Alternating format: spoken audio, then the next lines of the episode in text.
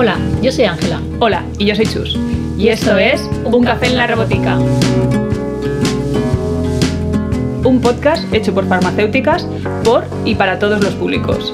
Donde queremos resolver todas las dudas que nos transmitís en el mostrador. Esperamos que os guste. Bueno, hoy nuestro primer podcast. Y para empezar, eh, hemos decidido tratar de un tema que hemos visto que durante la pandemia, bueno, como sabéis, eh, nosotros en la farmacia hemos estado al pie del cañón. Y nos habéis estado mostrando mucho más todas vuestras inquietudes, vuestras preocupaciones y algo que ha sido súper preocupación general es la alimentación. Correcto. Así que hemos decidido un poco eh, empezar sobre eso, sobre qué hábitos alimentarios debemos seguir para tener una alimentación saludable o lo más saludable posible. Bueno, mira, para empezar voy a comentar una anécdota que me pasó en un supermercado. Sí. Y entonces era un poquito, entenderéis por qué nos hemos enfocado en esto. Fui a hacer una compra importante y curiosamente llegué con mi carro, eh, una compra normal, donde hay cosas para críos y, y cosas que no son del todo siempre saludables. Y el mismo cajero me dijo, es la compra más, normal y más saludable que he visto desde hace tiempo. O sea, sí, yo aluciné. Y dijo que en la pandemia la gente estaba llenando los carros de cosas totalmente pues procesadas, eh, todo dulces. Chus seguro que esto controla más que yo. Bueno, el tema de, de esto es que durante la pandemia hemos vivido en una situación, y de hecho todavía continuamos, en una situación de estrés y de inquietud. Entonces, toda esta ansiedad que nos genera personas que están en ERTE o la situación de no saber qué va a ocurrir mañana, cómo vamos a ir mejorando, ahora con las vacunas, ahora sí, ahora no, todo eso genera una ansiedad. Y la ansiedad eh, nos genera... Eh, que tengamos necesidad de ciertos alimentos eh, muy procesados, en este caso como los chocolates, todo eso. Entonces, claro, se ha visto incrementado este tipo de productos. Es importante, voy a decir, que se nos ha olvidado decirlo, Chus es eh, graduada, en nutrición y dietética. Aparte de licenciada en farmacia. Por eso aquí la entrevista va hacia ella, porque nada, nos tiene que resolver un montón de dudas sobre este tema. Te voy a preguntar lo primero que me parece importantísimo aclarar, que es para ti una alimentación saludable o, cómo podemos, qué, podemos comer o qué debemos comer para llevar una alimentación saludable. Vale, hay que tener en cuenta que para que sea una alimentación saludable, eh, la base o un gran porcentaje de nuestra alimentación se tiene que basar en alimentos de origen vegetal, ya bien sea cereales, ya bien sean hortalizas, verduras, frutas, legumbres, semillas, frutos secos. Esto tiene que ser la base principal. Y luego lo debemos de acompañar con alimentos de origen animal, pero en una menor proporción. ¿Vale? Eh, principalmente eh, la bebida de consumo debe de ser el agua, tenemos que usar grasas saludables, ya sea en, en nuestro caso solo debería hacer, ya que vivimos en España y somos productores de, aceites de, aceite de oliva, debería basarse en aceite de oliva.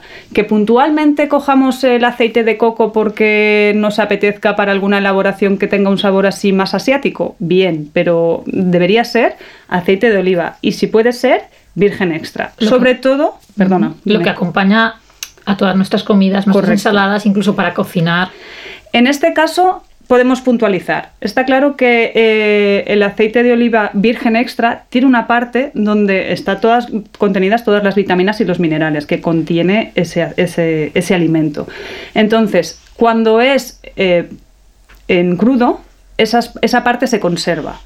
Cuando lo cocinamos, esa parte suele eh, degradarse por el calor. Entonces, ¿que queremos usarlo para crudo y para cocinado? Se podría usar pero quizás si económicamente no nos lo podemos permitir, podemos, podemos irnos a los refinados o los que no sean virgen extra. Porque esa parte donde, va, donde están todos los beneficios, está claro que ese aceite tiene unos antioxidantes que le van a proteger un poco, pero parte de esos nutrientes se van a perder con el calor. Vale, bueno, entonces, en resumen un momentín, estamos hablando de que tiene que ser casi todo origen vegetal, bueno, casi todo, porcentajes. Hemos dicho sobre grasas que tenemos que ser mayoritariamente, tiene que ser de aceite de oliva virgen extra, ya que estamos en España. Y ahora dime un poquito eh, proteínas, a nivel de proteínas. Mira, a nivel de proteínas, eh, tienen que ser proteínas saludables, ¿vale? Tenemos eh, proteínas de origen vegetal, que las obtenemos de las legumbres, de los frutos secos, de las semillas. Los, de- los cereales tienen un poco de proteínas, pero no en una gran proporción, tienen más hidratos de carbono. Y luego proteínas de origen animal. ¿vale? En este caso tenemos los huevos, tenemos eh, la- las carnes, el pescado, yogures, leche, todo este tipo de, de productos. Pero sí que es verdad que nosotros hacemos un consumo excesivo de carnes, ¿vale? vale. Pero bueno, Luego, luego... entramos en ello que te quiero preguntar. Muy bien. Y sobre el siguiente grupo de alimentos, hidratos de carbono. Vale, hidratos de carbono. Aquí eh, deberíamos intentar basarlos en hidratos de carbono integrales, ¿vale?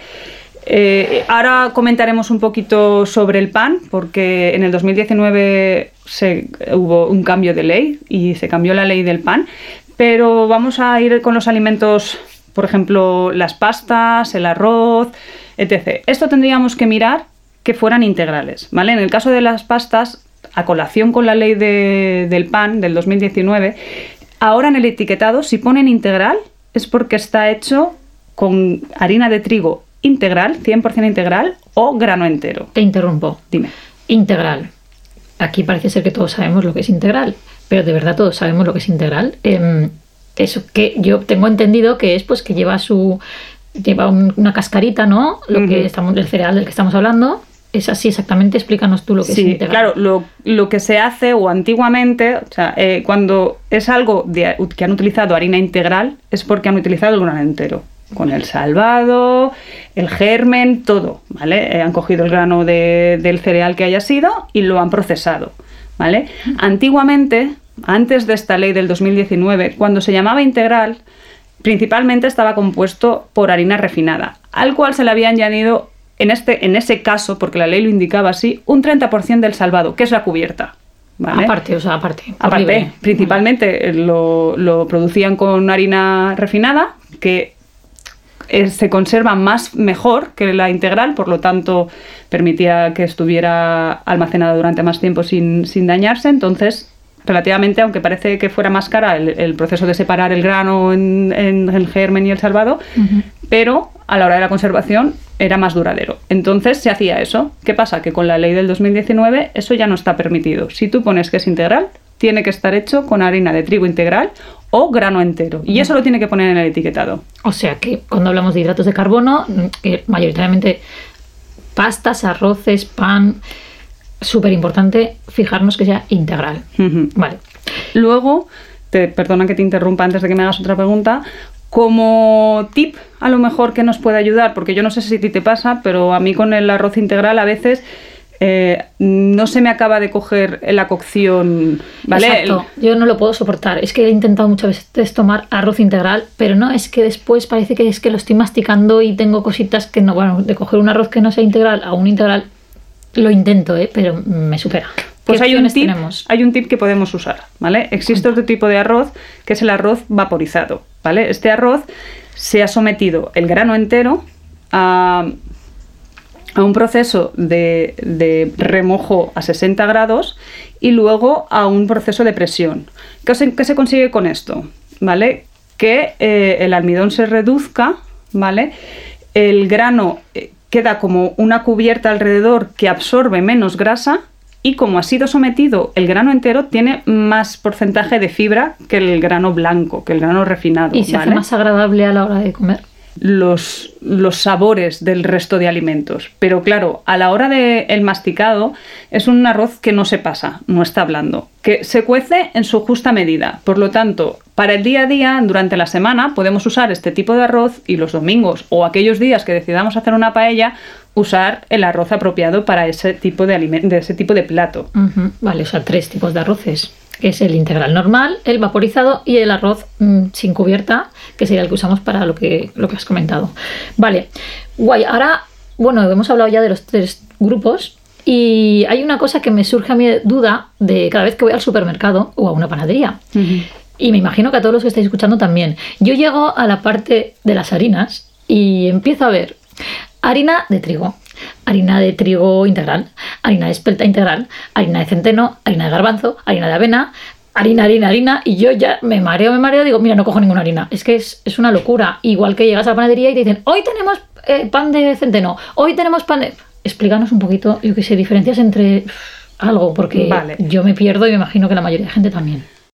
Imagino que estarás hablando de la locura del pan que hemos tenido ahora en esta época de pandemia, Efectivamente. que todos nos hemos puesto a hacer pan. Todos, todos, yo también. ¿eh? Y yo también. Aunque tengo que decir que lo hago solo los fines de semana para disfrutar ese momento de un pan diferente. Para mi día a día eh, voy a la panadería y compro pan de trigo integral. ¿vale? Ya procuro que eh, el- la, la- la dependienta me venda o sepa que está hecho con harina de trigo integral, ¿vale? Porque ahora, por lo que he comentado antes con la ley de la nueva del pan. Entonces, diferencias un poquito.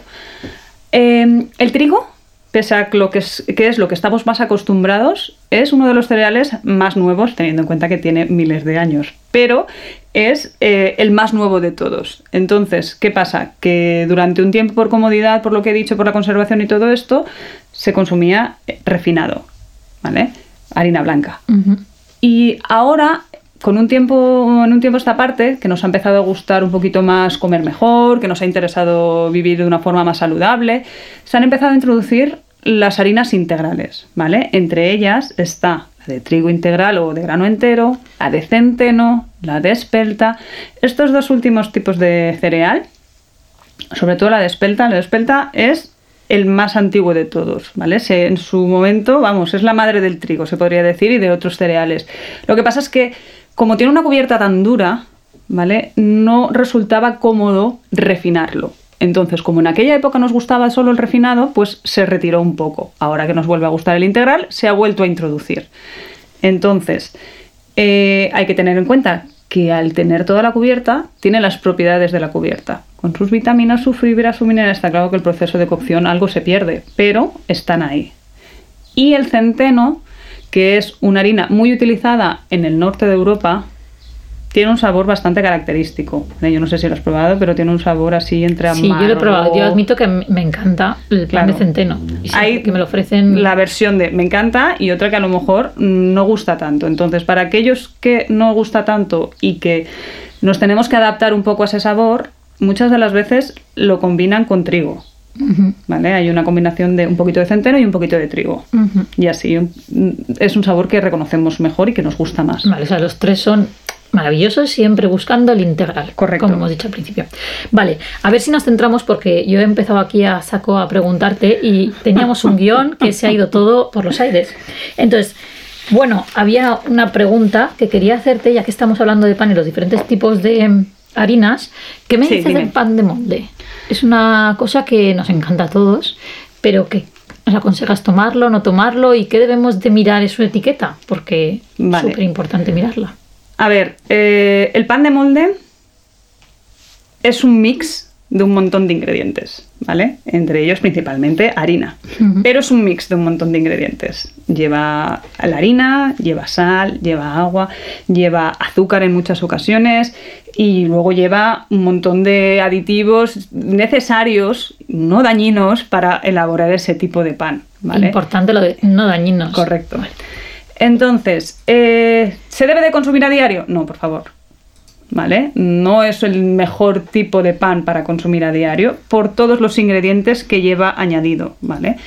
Pero, ¿que nos apetece consumirlo? Sí, ¿por qué no? Vamos a buscar uno que sea lo mejor posible. Correcto. Bueno, he traído tres panes para que me desgloses tú que tenemos en la farmacia. Eh, Vale. uno es de, vamos a leer, que pone pan de molde 95% integral, con maíz, cúrcuma, semilla. Bueno. Vale. Luego, bueno, iremos uno a uno Sí. y nos vas diciendo, tú misma Vale, pues ver. mira, este de pan de molde con el 95% integral, aquí en el etiquetado ya te lo dice, que el 95% de las harinas que han utilizado para elaborarlo es integral. Y de hecho, si vamos a los ingredientes, vemos que pone harina de grano completo de trigo. Eso Vale. significa que es integral. Y te pone el porcentaje que lleva. O sea, cuando te dicen un porcentaje integral, es tal cual. O sea, un 98% integral. De las harinas que se han utilizado, el 98% es integral. Correcto. Vale. Es que luego hay uno que dice 49% integral y después especifica 48% de centeno. Vale. En este caso, eh, lo que quiere decir esta indicación de la etiqueta es que el pan de molde ha necesitado eh, de todos los ingredientes, el 49% está elaborado con harina, ¿vale? Entonces, de esa harina, tanto de una como de otra o de todas las que se hayan utilizado, que en este caso se usa trigo y se usa centeno, son todas integrales, porque el de trigo pone harina de trigo de grano completo. Eso indica que es integral. Y el de centeno, como ya he indicado antes, no se suele refinar. Ajá, y siempre suele ser integral. Suele ser integral. Entonces, para resumir, lo más importante, mirar el etiquetado. ¿Vale? Ver el porcentaje de las harinas que tiene, el etiquetado si nos indica centeno, qué porcentaje de centeno lleva, ver el tipo de resto de ingredientes que lleva, si llevan aceites elegir el que es más saludable, girasol, oliva, evitar el resto, si lleva azúcar o no lleva azúcar, o si lleva azúcar, si lleva otro tipo de edulcorante, como en este caso que lleva sirope de ágave. es decir, el intentar elegir el más saludable, pero su consumo debe de ser esporádico. Vale, y es que tengo que admitir que me encanta. Entonces, muchas mañanas para desayunar cae un trocito de molde y lo disfruto como la vida. Bueno, bueno puedes dejártelo para el fin de semana y disfrutarlo como la vida. Y entre semana hacerte otro tipo, buscar otro tipo de cosas. lo posible. Pero si es el más, el más saludable, pues que sea así. Perfecto. Ahora, vamos a hacer un mini esquema de ¿qué cantidades tendríamos que tomar? O sea, hemos hablado mucho de todos los alimentos, pero ahora mm, hazme un poquito. Voy a comer. Yo mm, diría, voy a comer súper saludable hoy porque me voy a hacer un trocito de carne a la plancha, un trocito, un pescadito a la plancha y acompañada de un poquito de ensaladita y bueno, me quedo más contenta que la vida. vale. A ver, como he dicho al principio, nuestra alimentación se tiene que basar en alimentos vegetales. Pues ya voy mal. Existen diferentes guías de alimentación que nos ayudan, tanto visualmente como en el mensaje, a ver qué cantidades tenemos que comer. A mí, una de las que más me gustan es el plato de Harvard, ¿vale? Porque es muy visual. Hay tanto para niños como para adultos. Voy a hablar un poco la de adultos y la de niños puedo decir algunas pinceladas, pero vamos, que retira todo lo malo. Entonces, eh, la de adultos es un plato, como su nombre indica, que está dividido en cuatro sectores, ¿vale? Se parte por la mitad y una mitad está dividido entre frutas y verduras, principalmente más verduras que frutas. Las frutas las dejamos para el postre. Y la otra mitad, la mitad es eh, proteínas y la otra mitad son hidratos de carbono. Entonces, si tú te haces ese tipo de plato en tus platos, sabes que más o menos eh, más de la mitad del plato tienen que estar hecho por verduras. No como solemos hacer ahora, que ahora hacemos eh, pasta con verduras en lugar de verduras con pasta, que es como debería ser.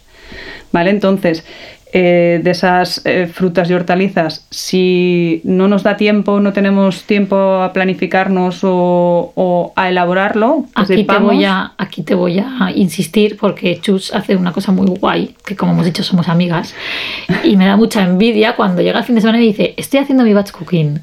Sí, eh, a ver, yo porque con mi pareja tenemos horarios diferentes, entonces nos tenemos que organizar de una manera y el batch cooking es para mí una de las mejores maneras. Es eh, que en un día cocinas como la base o lo que más cuesta de cocinar para el resto de días. Yo en mi caso lo hago para 15 días y entonces ahí qué tipo de cocciones hago? Pues a lo mejor soy muy usuaria de la olla a presión entonces, claro, pues a lo mejor hago mis, eh, mis garbanzos con verduras o cualquier otro tipo de potaje vegetal para mis lunes sin carne. Y luego hago pues eh, las, las mezclas de verduras, lo que más me cuesta, eso de cortar las verduras, prepararlas para luego cocinarlas y dejarme solo para el momento de la preparación, pues eso, el momento de coger la proteína y calentarla en ese momento o cocer la pasta porque el resto ya lo tengo preparado. Claro, porque si una, bueno, los que trabajáis eh, teniendo o no teniendo niños o si vamos, vamos todos siempre súper estresados, Claro, ahorras mucho tiempo durante el día a día. Correcto. Hay muchas maneras de organizarse porque conozco mucha gente que dice, yo me dejo por la noche preparada y yo sí tengo que preparar por la noche, yo no olvídate, entonces comeré algo súper rápido al día siguiente. Correcto. Lo que evitamos con este tipo de, de, de técnica es eso, ¿vale? Que tú ya tengas la base hecha, entonces en el momento siempre comes más saludable, porque ya lo tienes. Si te tienes que preparar algo rápido, vas a tirar por lo rápido. Si me tomo un sándwich, me tomo un sándwich. Pero claro, si tú ya tienes las verduritas hechas y simplemente tienes que añadir una, añadir una proteína, pues te lo haces a la plancha, un pescado al horno. Eso en un momento lo tienes y la sensación y el hecho de estar comiendo saludable, eso no te lo quita nadie. Aparte que te incluso te ayuda a ahorrar, porque tú solo compras lo que necesitas para hacer ese, ese, preparado. Y en dos horas, por ejemplo, yo en dos horas tengo la, comida preparada para 15 días. Luego son pues 10 minutitos del ¿Y algo que has comentado ahora que, que no, que no tenía idea. ¿El lunes sin carne?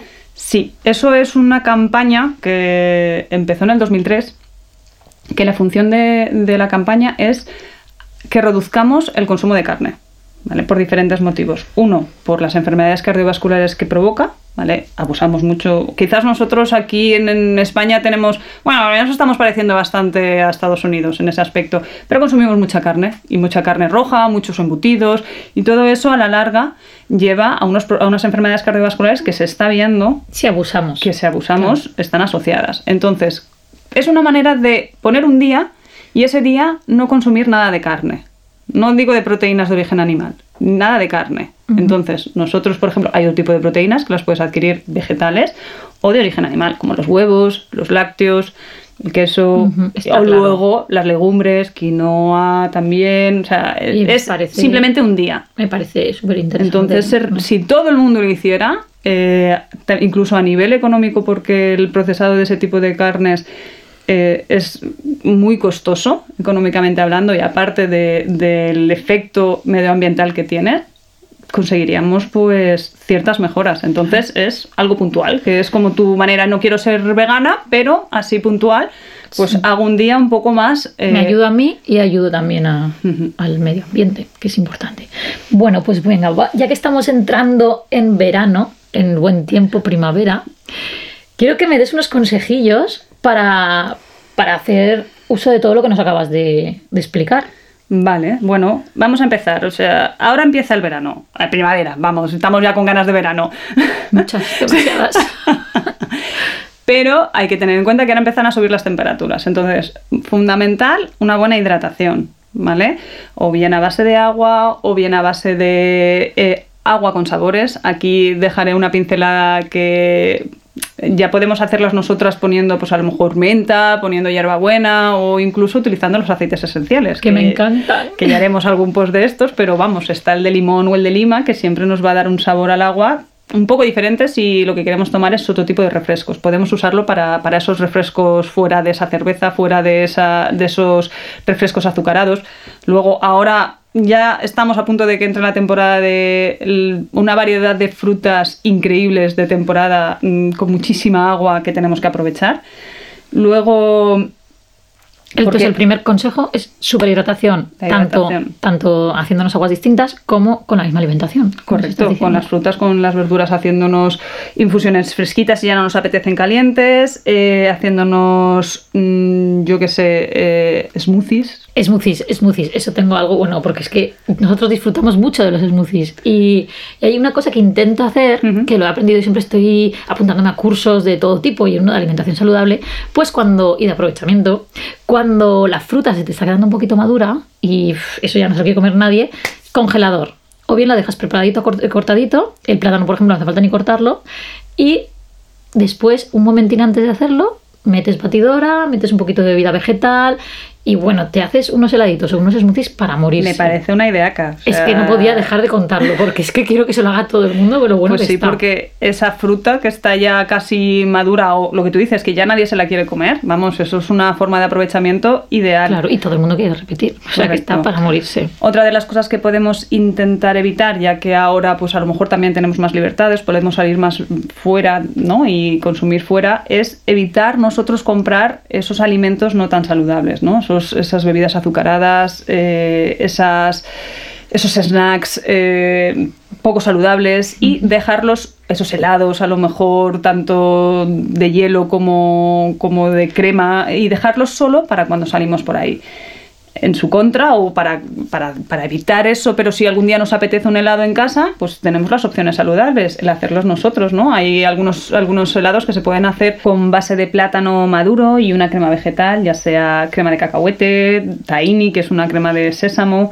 o incluso hacerlos nosotros eh, un sorbete de frutas. Mira, yo hago mucho uso de estas cremas y, y quiero decir que para mí antes era como prohibitivo tomar cacahuete, tomar nueces, tomar.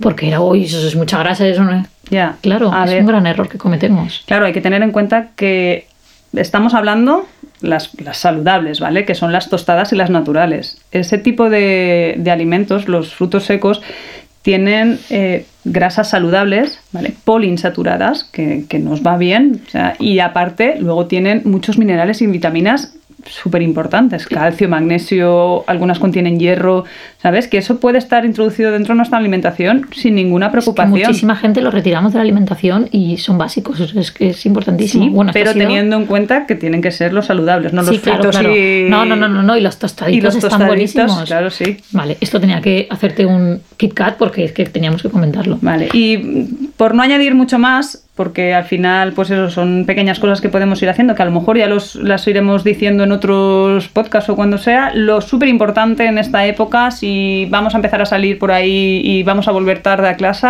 planificarnos. Dejarnos esa pasta hecha o esa ensalada de pasta hecha o esa ensalada de arroz hecha o esa, hecha, o esa ensalada de legumbres hecha para evitar llegar a casa y mm, llamar para un pollo llamar para una pizza. eh, es decir, Sí. intentemos organizarnos un poquito.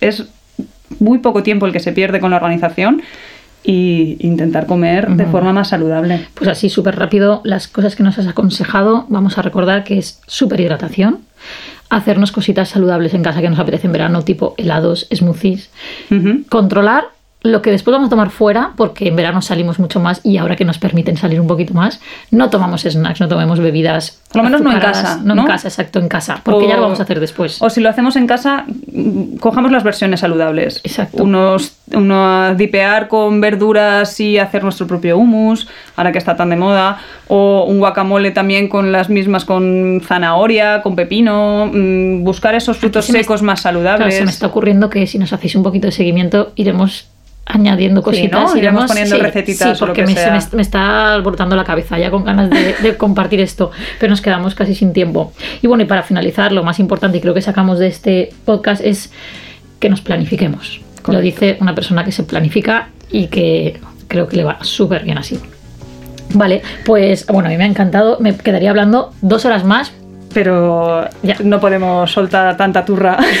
si no, si no vais a volver. Nada, nos vamos a despedir aquí ya. Espe- Esperamos que lo hayáis disfrutado mucho. Y cualquier cosita, cualquier duda, bueno, nos encantaría que nos dejaseis temas que os interesan y que queréis. Nosotros tenemos una lista muy larga, pero todo lo que nos dejéis reflejado en comentarios eh, lo vamos a tener súper en cuenta. Y darles a los like, a las estrellas, a estas cosas que, Sí, que sí, se suelen compartir, hacer. compartir, como dicen. y nosotros os lo agradeceremos. Muchas gracias. Hasta la próxima. Hasta la próxima.